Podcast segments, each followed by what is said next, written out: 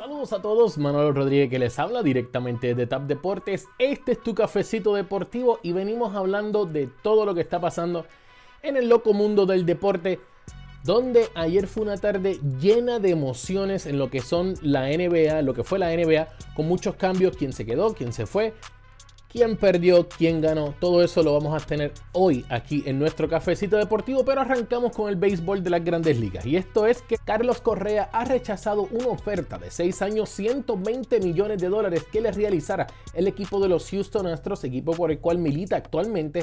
Y todos sabemos que en los años anteriores han tenido que irse a lo que es el arbitraje y han tenido sus diferencias en lo que es la situación económica.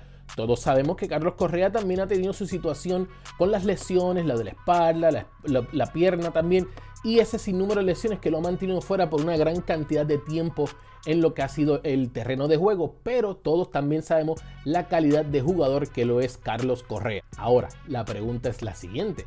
¿Valdrá los 120 millones de dólares Carlos Correa o vale un poquito más? ¿Será de que estos 300 millones de dólares que está buscando Francisco Lindor y los 300 plus que le dieron a Fernando Tatís han abierto la cartera de Carlos Correa? Mm, eso está por verse. Por otra parte, en el Baloncesto Superior Nacional de Puerto Rico hay dos nuevas franquicias y esto sí, dos nuevas franquicias porque ya anteriormente habían perdido sus franquicias y son los atenienses de Manatí y los cangrejeros de Santurce quienes están liderados por Noah, manager de Bad Bunny, y estos equipos estarán incluyéndose a los 10 equipos que ya estaban anteriormente, así que habrá un total de 12 equipos para la próxima temporada del baloncesto superior nacional en Puerto Rico. En la NBA, wow, ¿qué te puedo decir? Los Orlando Tragic han regalado a todos sus jugadores. Aaron Gordon pasó al equipo de los Denver Nuggets. Eh, ahí cogieron unos buenos prospectos, pero el equipo de los Chicago Bulls fueron los ganadores en esta parte del cambio, ya que obtuvieron a Nikola Vucevic, el centro de Orlando Magic, quien ahora pasa hacia los Chicago Bulls.